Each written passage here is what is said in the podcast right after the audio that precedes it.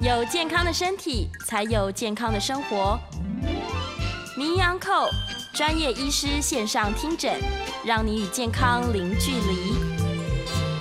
欢迎来到 FM 九八点一九八新闻台，您现在所收听的节目是每天早上十一点到十二点播出的《名医安扣》，我是主持人要李诗诗，各位听众朋友们，大家早安哦。今天我们的节目呢，同步是在 News 九八官方粉丝团的 Facebook 粉丝专业做直播，所以如果你手边有这个可以打开 Facebook 的工具的话，欢迎你来到我们的这个粉丝团当中哦，在即时聊天室当中把你的问题可以留下来，我们就可以及时在线上做问答。好，这个天气呢突然变冷了，所以最近在节目当中，我们不断的在呼吁大家说，哎，要小心哦。天气一冷，通常是这个心血管疾病发生的非常高峰的时期，而且呢，这个心脏疾病长期以来是居于十大死因的第二名，非常非常严重。所以呢，大家这个对于心血管的健康跟保养要特别有警觉心。今天我们在节目当中呢，请到的是台北荣民总医院心脏内科的蔡依林蔡医师，我们先欢迎蔡医师。好，各位听众，大家早安，我是心脏内科蔡依林蔡医师。 蔡医师是不是平常都门庭若市，嗯，常常在那个诊间开演唱会？就是那个是副业，那个是副业，原来是这样子啊专长是做对对对心脏对治疗心脏的疾病， 对，唱歌跳舞是副业。对 太好了，太好了。我们今天在节目当中要请这个蔡医师来跟大家说，如果假设我呃可能有家族史，或者我怀疑说，哎、我可能有一些心血管的问题，那我要去检查，但其实大家都搞不清楚我到底要检查什么， 而且正在检查了，他也想说，哎、那我抽了血是够了吗？还是还要做进一步的检查？这样，所以今天第一个问题就是希望蔡医师可以跟大家简介一下，假如我怀疑说我可能心血管需要被确认了，那我到底要做什么检查？就是说，一般来讲，如果有心脏不舒服，对，那胸口闷，闷或是闷哦走路活动容易喘，那原则上找到了心脏科医师，那心脏科医师当然就是先问，嗯哦，有一些典型的症状，譬如说活动、走路、跑步、嗯哦爬楼梯，特别容易出现那些相关的症状，或者是坐着休息也会，嗯，或者是晚上没办法好好平躺睡觉，这些特异的症状以后，我们就会安排相对应的抽血，嗯然后心电图啊是、超音波等等的检查。那到底会排哪一些？最主要还是嗯看症状。哦，所以要看你到底是运动的时候不舒服，还是平常没事平静的时候也不舒服。对，，那个会判断嗯它的慢性还是急性。哦然后再来，有的人他并不是喘，他也不是闷，对他是觉得心脏乱跳。嗯那个就可能是心脏节律的问题，那我们就哦当然会去排节律相关的检查。是是，对所以就会看他到底是哪一种症状，优先先对对去对，做优检先查。去做判断。哦对，那所以假如我今天被排了抽血，抽血它是要检查我的血液的品质吗？哦，血液的品质是一个非常好的描 述哦，就是说，我们原则上心脏科最在在意的啦，哦对就是说传说中的三高，哦，对，传说中的三高。那当然，血压没办法从抽血里面去看，是，对，但是我们的血脂嗯跟血糖，嗯最主要还是去看说抽血的数值。哦那同时，我们抽的时候也会顺便去验肝嗯跟肾脏的指数。哦，肝指数跟肾指数也会影响到我们心血管。嗯，当然，因为这会对于之后后续用药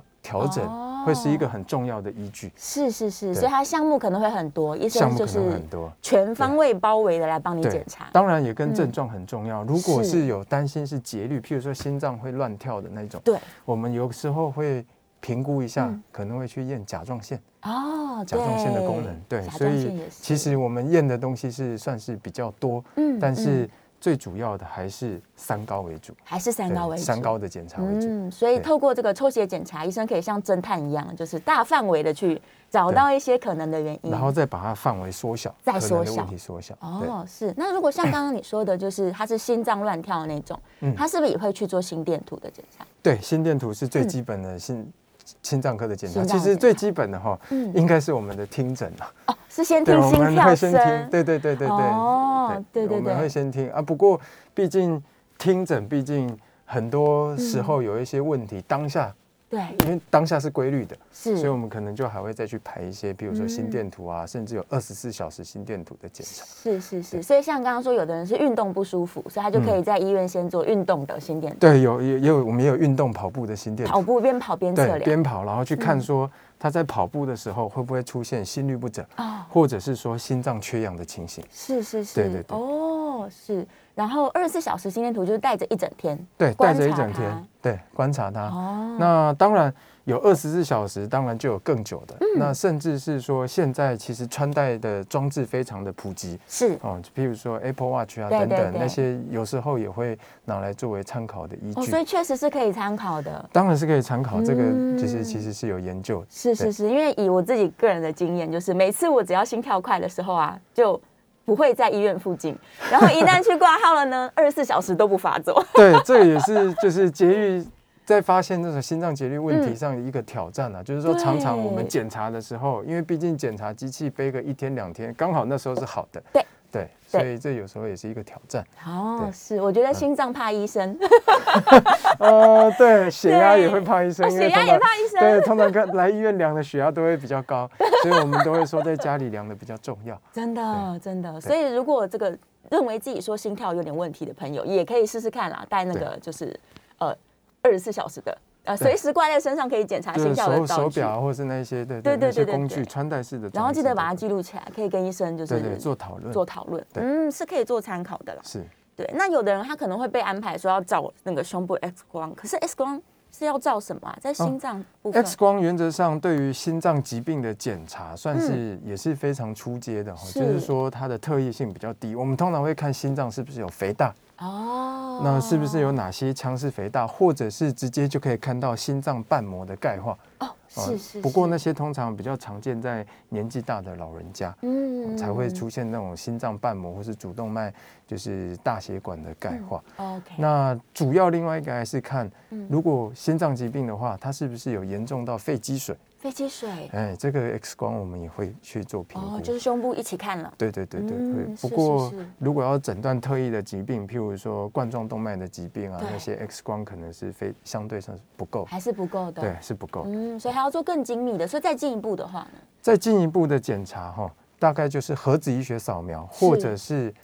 冠状动脉的电脑断层，哦，电脑断层，对，电脑断层是对是，就又更精密了。又更精密。嗯那这个部分有一部分是国家财政的问题啦，就是对说核子医学扫描原则上是有健保，只要符合就是条件，原则上医师都会安排。嗯，但是冠状动脉的电脑断层可能就是需要自费，哦，对，因为它 OK 比较精密，它跟一般的胸部跟电脑断层不太一样，是它为了去精准的抓到，因为心脏血管会跳动，随着对心脏跳动，所以它要配合心电图，哦是是所以它比较特别，所非以常复杂的。对，所以它的成本也比较高，嗯所以多嗯数嗯的话是需要自费。自费的。对 OK，、嗯所以他就是看，如果他真的很需要的时候，再考虑来自费。对我们当然就是有一部分现在健检中心也会有这个项目，是是嗯哦，就是说，如果愿意多花一点钱关心自己的健康的话，其实是可以去做这个安排。哦，他对也可以安排在他的年度健检里面。对对，嗯一起年度健看检里看面也，可以排，那就是可以再提早嗯，发现问题。是。对，因为有候、时候冠状动脉已经有就是狭窄了，对但是不一定会有症状，哦是因为每个人对于疾病的忍耐程度、病痛的忍耐程度不太一样。对不太一样。对对真的有一些人是他其实不舒服很久了，但是他还是没有看医生。对，他对有时候可能忍耐，因为冠状动脉疾病原则上休息一下会好。哦，OK。对。所以他常常就想说，哎呦发作了，那我等一等。对哦，，过了，对，休息个几分钟好了，他就觉得没事他。就又不去看医生。对对，他就觉得那没关系。哇，这样不行，所以还是因嗯为这种东西拖久了，它会造成全身性的这个循环不良嘛。嗯，有可能。那对最主要担心的是某一天他突然，嗯譬如说像最近变天，对啊，那变天天气变化，血压也有变化的状况下，突然变成心肌梗塞，啊，这是最危险的。 OK，对心肌梗塞这就是有很高的几率，也许错失抢救期。对，没对，错嗯没错，这个是我们担心的。是是是，所以大家真的是有病有痛，不要忍了。对啊呀、而且台湾医疗算嗯是非常发达、可进性高的国是家，所以我们不要忍。不要忍。对对对对，不要忍。甚至你没事想说，我一年来做个详细的大检查，都是很好的。是啊，是对啊，没医生也错不会想说你来，然后没什么状况就笑你，不会嘛？不 会啊，不会，因为原则上有一般的健康检查，当然就是去健康检查中心，他嗯们是会比较全面。因为当然心脏科门诊我们能排的检查，当然是嗯主要跟心脏相关的。是那你又说肠胃道其他器官的检查，我们当然相对上就不太方不太适合开。对，所以如果单纯是做健检，那就去健检的健检中中心。心，对啊，对但是如果真的是心脏胸口不舒服了，嗯，那当然是心脏科门诊，心脏科医师可以为大家做最好的检查跟把关。是是是，所以如果你自己感觉说，哎，我长期以来好像都会喘啊，或是心跳乱、心脏乱跳啊，或者像刚刚医生说，我真的需要坐下来休息，有这种状况其实都是警讯，对不对？对，这些都是一些相关的警嗯就讯应该要去找医生聊对一，下就。是聊一下，了解一下，那做是不是需要做进一步的检查？是，对。好，然后还有一种检查，我们刚刚在这个节目之前有稍微聊到，嗯嗯，这是原来心导管也是可以作为检查手段的。对我一直以为心导管其实是急救的时候或是手术的时候使用。是，是，那它是用来做呃冠状动脉的详细检查用的吗？其实心导管的嗯范围就是蛮多的。是哦，它检查的范围蛮多。那我们常见知道的，的确就像李前总统一样，就是我们他嗯放了十几支支架那一种心导管，是主要检查冠状动脉血管。是那但是其实我们心脏导管呢，也可以拿来量测左心跟右心的功能跟它的压力，各个腔室的压力。哦是，对，，不过目前的确最常见的还是嗯嗯拿来检查冠状的动脉是，啊，冠状动脉是不是有问题？嗯那当检查了有问题，那当然就可以同时跟病人和家属们讨论是不是要直接做治疗。嗯是是是，OK，因为它那个是一个细细的导管，然后上面是可以直接看到血管内的状况。对，我们可以打药照相，然后是就可以看到血管的状况到底是怎样。嗯，是对是是是。今天我们刚好现场有带这个图片来，是所以假如他今天做了心导管的检查， 就是像这个照片这样子嘛？这个原则上是急性心肌梗塞对的血管。是，哦，那我这边有标红色的箭头，对其实是心肌梗塞的病患在嗯急性期。对，哦，不好意思，来来来来对来对，这好样。这样这边， 在急性期的时候，急性期的时候，其实血管是不见的哦哈、这个红色的箭嗯头可以看到，其实后面本来应该要有一条血管。哦哦，，其实它是不见，这是急性心肌梗塞。是那急性心肌梗塞，其实我们换白话一点讲，就像土石流、嗯哦，土石坍方盖住了原来应该要有的道路。哦，是那我们心脏科负责做介入的医师呢，嗯嗯就会紧急的赶快把这里的血栓那些对清开，然后搭配气球是或者是支架，对来把血管打通。把它那打通以后，大概事实上就是长这样子。我们大概可以稍微对照一下，哇，这个大概就是对照。这个一开始它是血管是完完全全阻塞，对哦被血栓塞住了，这是是急性心肌梗塞，是非常致命的。嗯那完经全过看不医到血师管，对，没错对，经过医师把血栓清除，对嗯然后用球囊把气的血管撑开，加上支架以哦后，我们就可以看到，就是说同样的角度哈，我们把一整条血管都就是把它对拯救出来。全部都看见了，对，，那这个原则上是心导管的嗯对检查治疗，那这个是最急性的一种状况，就是急性心肌梗塞的对手术样子。嗯，对就会长这个样子。对，就是会长这样，术前是术后就是会长这个样子。嗯，对是是是是，就是如果有听众朋友还不知道什么是冠状动脉的话，医生可以简简单解释一下吗？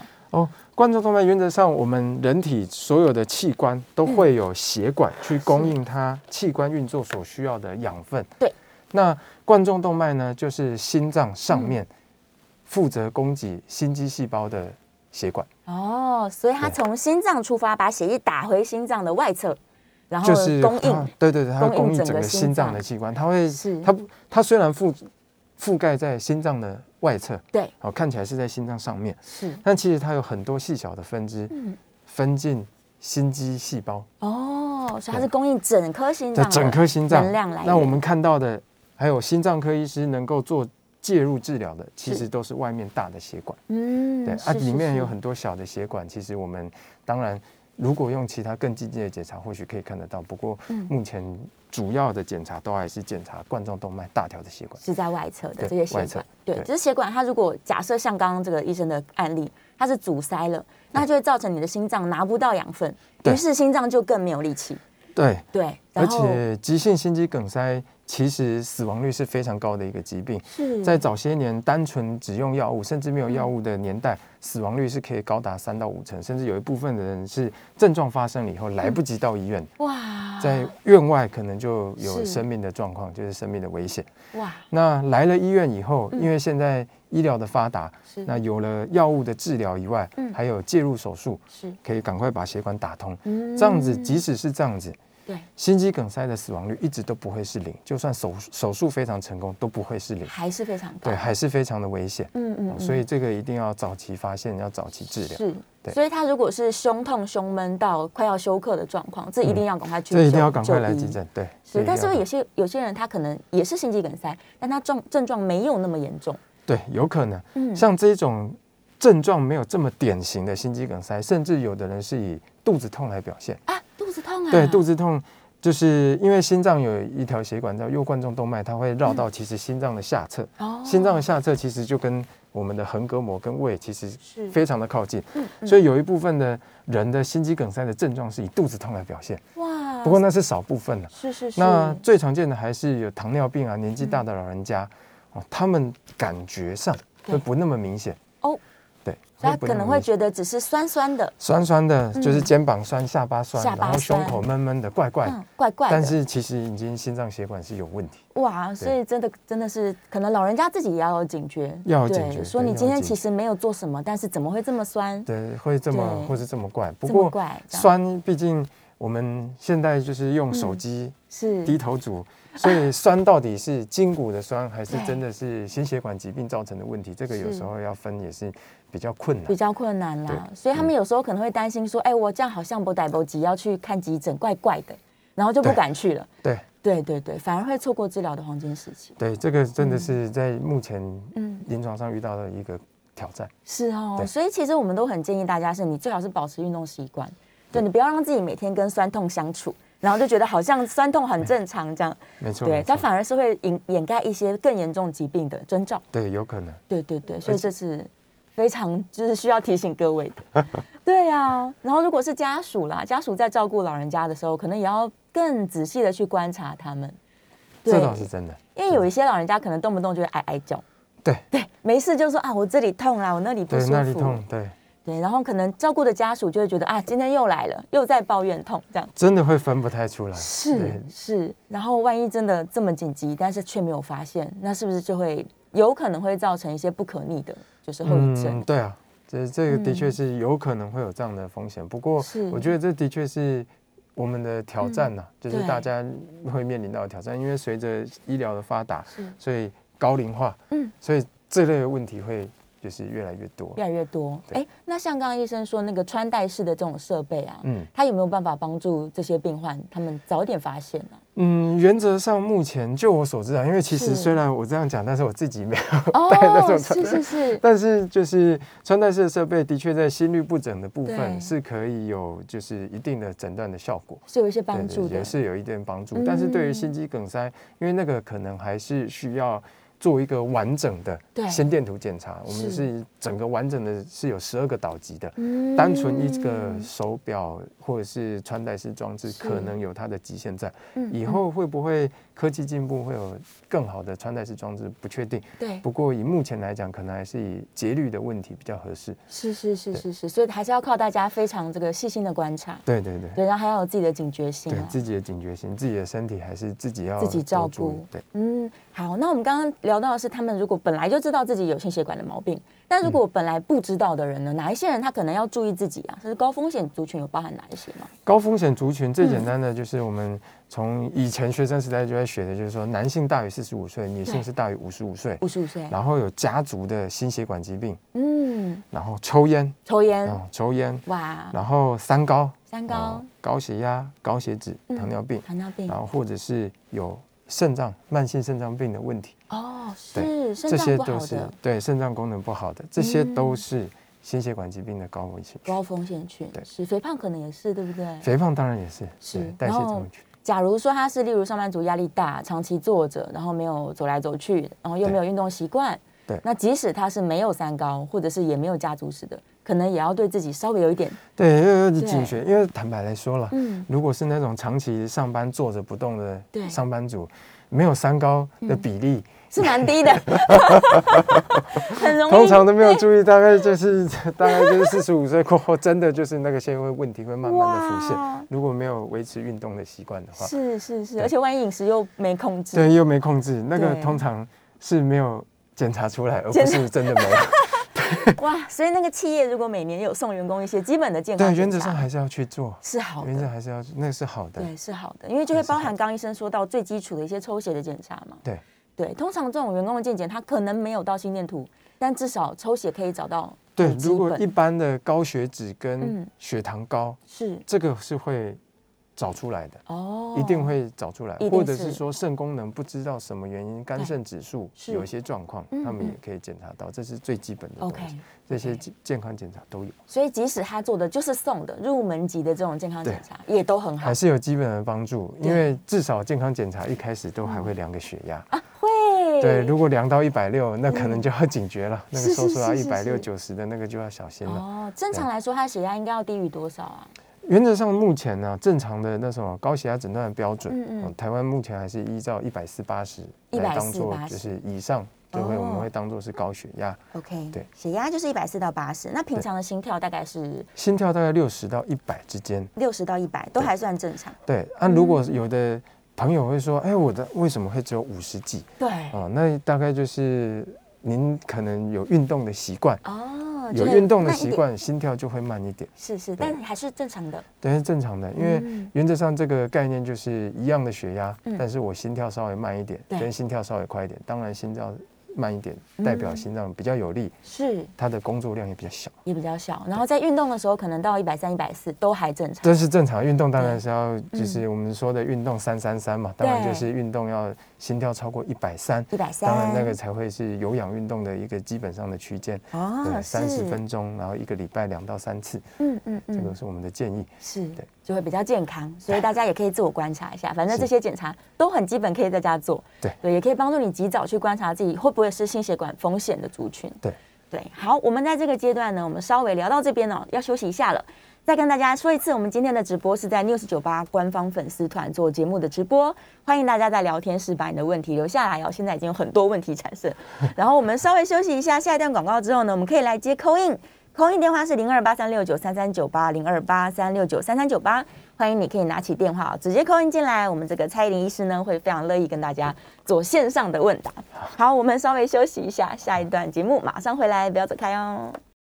欢迎来到 FM 九八点一九八新闻台，你现在所收听的节目是每天早上十一点到十二点播出的《名医安后》，我是主持人药理诗诗。我们今天在现场请到的是台北荣民总医院心脏内科星光闪闪的蔡依林医 师，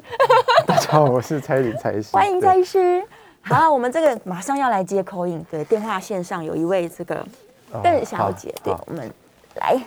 好，邓小姐，请说。哎，医师您好。哎，你我好，刚刚有听到您的节目哈，是那因为我有个朋友最近因为主动脉剥离非常突然就过世，所以我想可不可以请教您主动脉剥离的状况？因为他其实呃没有高血压，但是有抽烟，那体重有稍微过重。那呃是个运动员呐、那为什么年纪六十三岁，为什么会这么突然？就是完全没有征兆，他就因为突然之间就主动脉剥离这样，可不可以请您呃给我一些呃说明？谢谢你。好谢谢。那我就挂了电话喽，谢谢好邓在小线姐。上听。那原则上，我们回答邓小姐的问题啊了哈、嗯就是主动脉剥离的确是一个非常突然而且致命的疾病是，哦，因为它就像艺人黄鸿升，嗯哦嗯，嗯，黄先生他也是因为主动脉剥离突然就倒在家中，对，那是一个令人遗憾的事件。不过，主动脉剥离最常见的危险因子嗯哦还是高血压，血压突然的变化。是，那血压的突然变化，哦嗯就算平常突然没有高血压，那就是因为情绪啊，或者是等等的问题，血压突然升高，对，就有可能会有这样的问题。哦，那再来，当然抽烟啊，肾功能不好，甚至洗肾的患者，嗯嗯嗯或者是有家族的病史，因为有一些先天性的疾病，哦，比如说马凡氏症候群，嗯，那些都是主动脉剥离的高危险因子、 OK 高风险因子。 OK，所以主要还是它要维持那个血压的稳定，对，还是血压，血压这个非常的重要，血压尤的其控制啊。对对啊，对啊。其实这个我常常就是在节目当中希望呼吁大家，因为血压高起来可能没什么感觉，对但是它却非常危险。对对，所以这个病患的服药顺从性其实是非常需要一直被提醒的。嗯尤其是那种起起伏伏的，觉得高了才吃药，然后没高就不吃，那种其实某种程度上来讲更危险。对，其实是危险的。你应该是让它一直维持稳定。它如果有忽高又忽低，对对，就反而会增加一些像刚刚说对主动脉剥离的风险有。可能 对，所以即使你维持了运动习惯了，你对可能还是要每天量一下血压，然后控制心情。没错，对，所以刚刚说那个办公室压力大的人啊，其实他们也很危险。他假啊如说每天都在跟同事吵架，有没有？对，而且又熬夜，对，要又交熬差，夜对哇，然后这个又吃宵夜哇，糟糕了，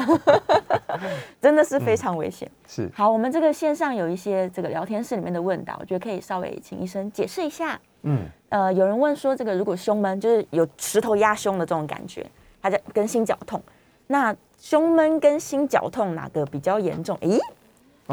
原原则上，胸闷跟心绞，胸闷应该这么说好了，胸闷就是心绞痛的症状之一，嗯那其中一种。那倒也没有特别的，就是说谁比较严重，而是对说心绞痛这个症状是包含了胸闷，然后有压迫感，对哦然后有的人甚至会冒冷汗，觉得左肩会酸、下巴会酸，这对些都是心绞痛的症状之一。症状所以也并没有特别说哪个比较严重。是那心绞痛跟心肌梗塞算是呃雷同的事情吗？嗯、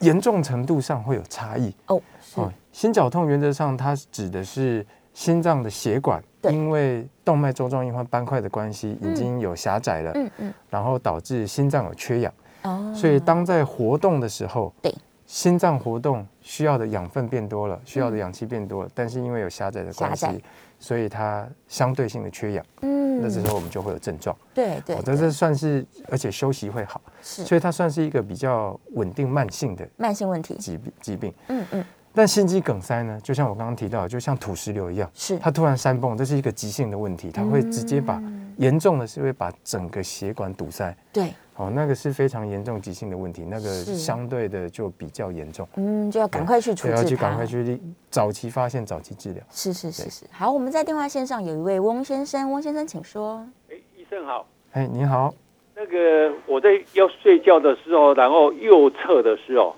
嗯，哎，右侧的时候觉得那个有点要晕眩的时候，好像有点地震，然后会晕眩。右侧，然后左侧不会，平躺也不会。嗯有右侧会哦右侧睡的时候嗯对，不太舒服，这样子。对，哎对，有点像晕眩，有点像地震的那种感觉，好像嗯，心脏那不晓得怎么样哈、哦。但只有睡觉的时候，你平常活动的时候会吗？不会不会，平躺的时候特别会，哎都不会，就只有躺在床上晚上要睡觉右侧的时候会。哦哦，好，那原则上心脏的确心脏的疾病有时候也会让人家觉得晕眩。哦嗯，，那尤其是心律不整，更有可能会有这样的症状，或对者是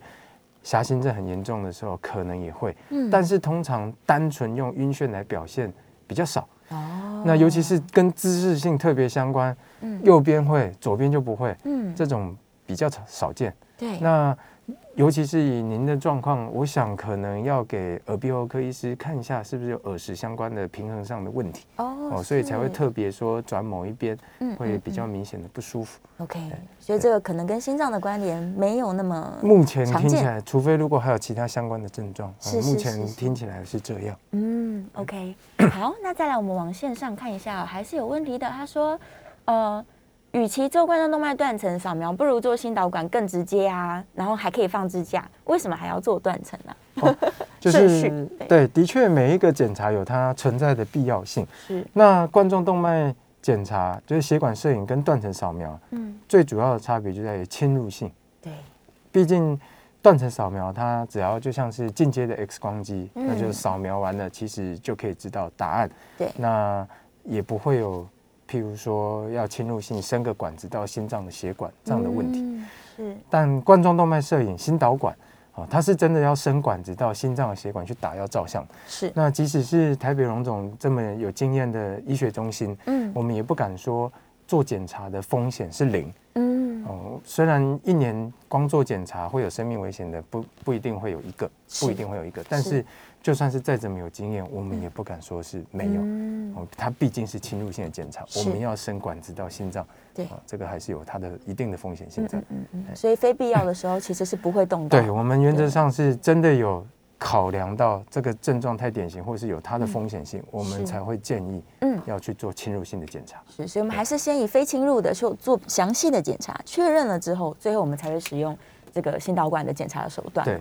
对，好，我们电话线上有一位陈小姐，陈小姐请说。哎，医生好，我想问，嘿，你好我，想请问一下，因为我先生他是心律不整，他现在有吃抗凝血剂，那我嗯想问一下，现在是不是呃吃东西不可以吃太油腻，吃太太丰盛，是不是要吃清淡？还有这个病是不是会中风？因为他现在哦每次去看医生的嗯时候，医生也是就就是差不多一分钟就讲完了，那我们都不晓得要注意什么。哦嗯，是是是，原则上，心血管疾病的确，哦，少油少盐是最最最基本的，就是平常日常生活保养，这个是可能是不太有办法了。虽然嗯少油少盐，可能人生会少了很多味， 可能会有一少一点乐 趣，但是对这个是没办法，因为毕竟要保护自己的心脏血管，可是能这两个油跟盐，嗯哦，就是因为控制一下对 对，还是加减要控制一下。对偶尔想吃点大餐，吃吃个几口，但是不要整份吃完。我觉是得那个量的控制要要要哦很重要。对对对对对对对对，。那回回到刚刚的问题，就是说，因为心律不整有在吃抗凝血药，我想那个心律不整应该是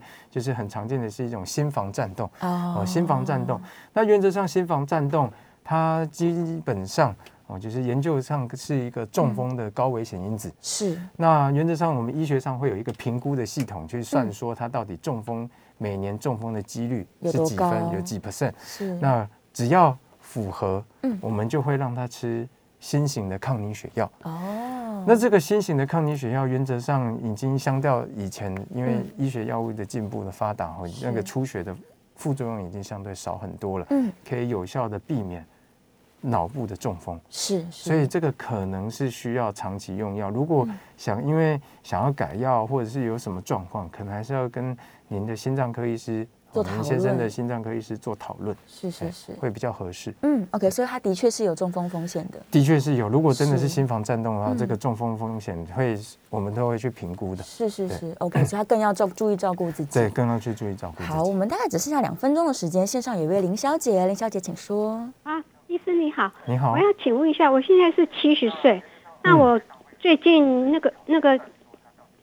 那那个嗯、膝盖后侧的小腿那边常常有胀胀的感觉，走路都会痛。嗯那超音波检查是说它是有什么瓣膜闭锁不全啊？医师是解读说这个其实一种退化啦，他他认为好像也不应该会形成我的脚走路会痛啊啊！最近又又多了一个那个膝盖前侧会很酸，就是说有时候坐一下站起来膝盖就非常酸，好像很无力一样。啊稍微走一下有好一点，但是也会酸酸的。不晓得这个跟血管、心脏有关系吗？谢谢。嗯好，就是脚部的，就是下肢的症状哦。当然，我们尤其是肿啊、胀啊、不舒服，当然也有可能是下肢的血管的问题，譬如说静脉回流的问题，或者是动脉周边动脉血管硬化的狭窄。是，那我不太确定他们说的瓣膜逆流关不好跟症状的关系，我不太确定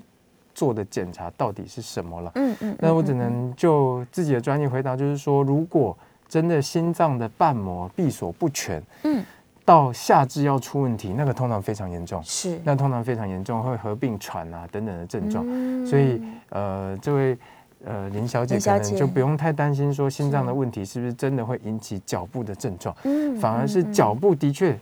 当然我们的下肢也有自己的动脉跟静脉，是是不是有问题可以跟医师讨论？嗯对，那还是说膝盖的部分嗯是筋骨啊、啊骨骼。附近的肌腱啊，或是是什么有受伤、拉伤、嗯不舒服，都这个是有可能的，都是有可能。是对是是，所以应该还是可以跟医生再做的，再对，做在一次做讨论，看是不是有什么其他的要去检查。嗯是，但它的确跟年纪有关系啦，对，啊那那退部分化也会跟年纪有关系。是相当有对关系的。好，我们这段节目稍微要休息一下，进段广告了。这个大家非常欢迎来到我们 news 九八官方粉丝团的 Facebook 这边来做留言哦呢。我们等一下下一段会继续回答线上的问题，然后再跟大家说一次扣音专线零二八三六九三三九八零二八三六九三三九八，欢迎扣音进来跟医生做线上的讨论。好，我们休息一下，进一段广告，马上回来。欢迎来到 FM 九八点一九八新闻台。您现在所收听的节目是每天早上十一点到十二点播出的《名医央后》，我是主持人要李诗诗。我们今天现场的来宾呢是来自台北荣民总医院心脏内科的蔡依林蔡医师。欢迎大家好，我是。蔡医师。好啊，来到了最后一段的节目，我们在线上有两位，赶快来接一下。先张小姐，张小姐请说。你好，请问一下，我在多年前因为身体有点不舒服，血压有点高嘛，嗯然后医生就叫我开始吃血压药，嗯嗯然后吃了几年，然后在今年的时候我就去看中医，然后中医就这其中其实我的血压就是有时候会低低到呃一百多一点，九十几，嗯那我去那个那个血压药的医师，他还是说叫我就是吃少一点，半颗或是什么，叫我继续吃。可是我去看中医师，中医师把我的脉，他说我根本就不是高血压，因为我的脉脉象是很不是高血压的脉，就叫我说你要是能够有信心的话，你就不要吃。嗯，就从今年的五月开始就没吃。那可是，嗯，最近就是因为有些事情嘛，心里比较容易紧张。然后那个医生说我的血压有时候一量就是量一百四、一百五，然后有时候高会到一百六。可是中医师是说我那是自律神经的问题，因为我量一次是高，第二次再量它就又掉下来一百三或一百四。那我就不晓得这到底要吃还是不要吃啊？嗯好，我想这个问题非常的好哈，就是首先第一个，我们就是要先知道自己到底是不是有高血压。对。那高血压的诊断原则上，量测我嗯们通常目前标准还是以在家里的居家量测为主。嗯，那我们原则上建议，如果有担心的话，是早晚量。是那早上大概就是睡醒、刷牙、洗脸完休息，然后坐着平躺休息个一阵子以后，嗯那就好好的就是量，就是要与就是它有固定的姿势嘛，要对坐着，然后与心脏同高的地是方，然后它有固定的量测。那晚上大概就是睡觉前，嗯也是休息一阵子以后再量。嗯就平心静气，不要就是，譬如说刚刷完牙，然后或是看完什么韩剧，哦就是很激动的，以后就就量，那当然血压就会可能会有不准。是哦，那在确定连续量了两个礼拜到一个月之间，嗯，大概都有好几次哦，一个礼拜甚至每天量起来平均都是超过一百四八十，是那可能真的就是有高血压。嗯那就嗯当然就看数值的高低，对哦，到底高血压到底严重程度是多少？那如果在一百四八十以内，哦嗯，那低的话，我们原则上是一百到一百四，有些就是女性比较就是娇小的，可嗯嗯能血压会稍微在九十左右，哦，那个都还是属于正常的范围啦，正常血压啊，都正常血压的范围。那一百到四一百四之间，我们都还可以接受。嗯嗯嗯那一旦确诊就是确定有高血压的话，嗯那原则上我们是希望能够把它，就是目前呢、最新哦，台大教授他们做跟就是我们亚洲族群做出来的研究，能够控制在一百三八十里面，对长期的中风、心血管疾病的预后会比较好，是最好的控制是最好的。嗯，但是你说药物长期吃下来，到底要不要继续吃下去，或者是能不能减量，这个都是有机会的。哦，是好好控制好。一开始高血压没有吃过药，没有控制，它可能的确是药物要用的比较多。嗯但稳定了以后，对的确是可以视情况是把调调整药物变少。嗯嗯那甚至是在夏天、是冬天也会有差。冬天因为天气冷的关系，血压当然会飙高，哦可能就会加药。夏天的话，可能还好，多补充水分，可能就不嗯需要吃那么重，都是可以。对，所以我我认为啦，还是要跟医生做详细的对讨要论再，讨对，论不要自己对停掉。对，对，如果你真的想要减量的话，也许你就是再跟医生对，再跟医生沟多通，对沟通。对啊，就是医生一定会帮你调整成最少的使用对量来说，嗯，有一部分也要自己多量测，对对这样对医对师才对会有参考的依据，啊、才会有详细的数字，对，就才会有是参考的依据。居家的这对些对数对，字，居家的来医院，量的通常都很高啊。对啊，看医生的时候都不准啊。 看医生的时候可能太嗯紧张了，但就是都所以会最好有每到天记录好，把自己的记录拿去给医生。对对对，给医生当参考的依据。 ，OK，做讨论。好，线上还有一位蔡小姐，蔡小姐请说。是喂，啊、蔡医师还有那个主持人，两位好。你好，啊，毕姓蔡，我我想请教我妈妈的问题啊。我妈妈她长期有高血压，啊，胆固醇高，啊，都有一直在吃慢性处方签的药哈。嗯。啊，可是现在，可是她平常如果她清醒的时候帮她量血压，她很紧张，都会一百八、一两百啊。如果我就偷偷的，他睡觉的时候我就帮他量，就一百二上下哈。啊，低的是六十七次，所以我是想说，那天气这么这么冷哈，突然间这么冷，那我没有跟他住在一起，然后请印尼佣照顾啊，我偶然我一个礼拜我都去一两次啊，我是想说，我们做家属的天气这么冷，可以帮我妈妈做些什么事情？哦，哎，对，除了除了让他的衣服穿保暖一点，嗯啊然后给他按摩啊，还可以跟帮他做什么啊？那我线上听，谢谢你们。好谢谢，好，蔡小姐这个问题非常的好哈，因为原则上照顾老人家，其实我们面临的挑战非常的多，对，尤其是她特别强调，就是说随着情绪嗯，血压数值可以变化非常的大。非常大，所以，我们如果因为就因为这个一百八的这个血压，明明很明显是因为情绪的起伏，然后就下去做调药的话，嗯可能相对的老人家就会变成低血压，那反而是哦另外一个风险。就太低所以，了，的确我们都会参考，就是说血压的数值跟当下的状况。是是好，，哦那能为老人家做什么？我想，其实家中的长辈多关切他，像他嗯蔡小姐提到，就是说，除了就是多去看他以外，对，我想，呃，能让他穿暖一点，然后多问候、是多关切，应该就是最最适切的了。因对啊为呀、有些事情，毕竟我们都还是有我们的极嗯限在。是是对是是，就是关于饮食的照顾啊，可能呃对主要照顾的人是外佣嘛，对，主要就是外用，对这个是目前嗯其实高龄化社会很常面临到的议题。是是是，对所以可能可以把一些就是菜单什么建议说哦，就是尽量让他饮食是这样，然后运动可以做的话，每天可能嗯就协陪他助。去晒晒太阳啊，对然后能走啊，散那些散就步啊对，就散散步。对啊，室内的保暖也是很重要了，没错，对啊尤其就是是冬天，真的。嗯而且刚好前几天有聊到那个厕所会冷，对不对？所以哦搞不好厕所装个这个暖风机，对暖风机也就不不要错让它温差，因为有时候嗯起床对到洗手间、化嗯化妆室之间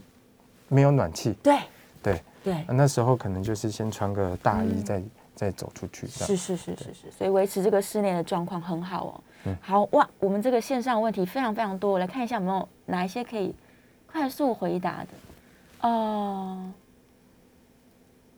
目前用哦这个问题我很好奇，这个要问一下医生。虽然我刚刚已经得到答案了，但我想听众朋友应该也想知道，就是很多疼痛是会转来转去的，嗯对，所以这个转移性的疼痛啊，是每个人都不太一样，对不对？对，每个人都不太一样，甚至嗯也不一定会发生。那哦，我我看这个这位就是朋友的问题，很像是说转移性疼痛是不是牙痛，是不是糖尿病患者比较有可能发生？原则上，糖尿病患者反而比较可能出现的是没有感觉，哦，嗯是一没感觉，对对对，转移性疼痛倒也不一定就是糖尿病患者才会有。嗯嗯对嗯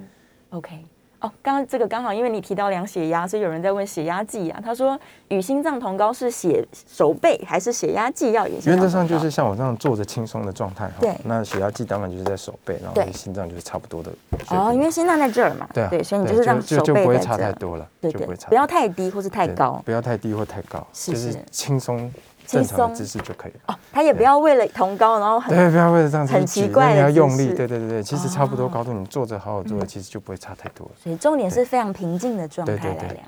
OK，然后他说电脑断层扫描检查冠状动脉阻塞，精密度够不够呢？哎、嗯， 对，这个问题非常的专业哦，就是是现在的的确是越来越多切了啦，六十次切到底够不够？对，那呃，我想冠状动脉电脑断层扫描越多切，当然会越精确，是，但其实不单单是几切的问题，嗯，还有当下操作的时候，放射科医师跟技术员啊、放射师，哦他们能不能好好的根据心跳来做搭配、做扫描？是，哎，这个也是非常重要的一点。嗯哦所以不单单是切的问题，六十四切如果搭配的好，其实也是很诊断的那个效果也是非常的有价值。哦，是对是是，所以也是非常非常好的。嗯然后有一个，我我们大概只剩三十秒哦、有一个张先生问说啊，他心律不整，正在吃药，然后他觉得会不会容易恶化这样？ 会不会恶化对，啊？因为三十秒，我只能说跟他的医师讨论，因为心律不整很多种，很多什种嗯么样的心律不整，该吃什么的药，到底是控制不住，还是需要可以减药，或者是要做是进一步的治疗，是应该要跟他的医师讨论。要跟医生讨论，重对重要是配合医嘱，配合医嘱对这样。对好啊多讨了。论。嗯今天非常开心呢，我们这个蔡依林医生跟我们分享了很多跟心脏健康相关的问题，非常谢谢大家，我们下次见了，拜拜。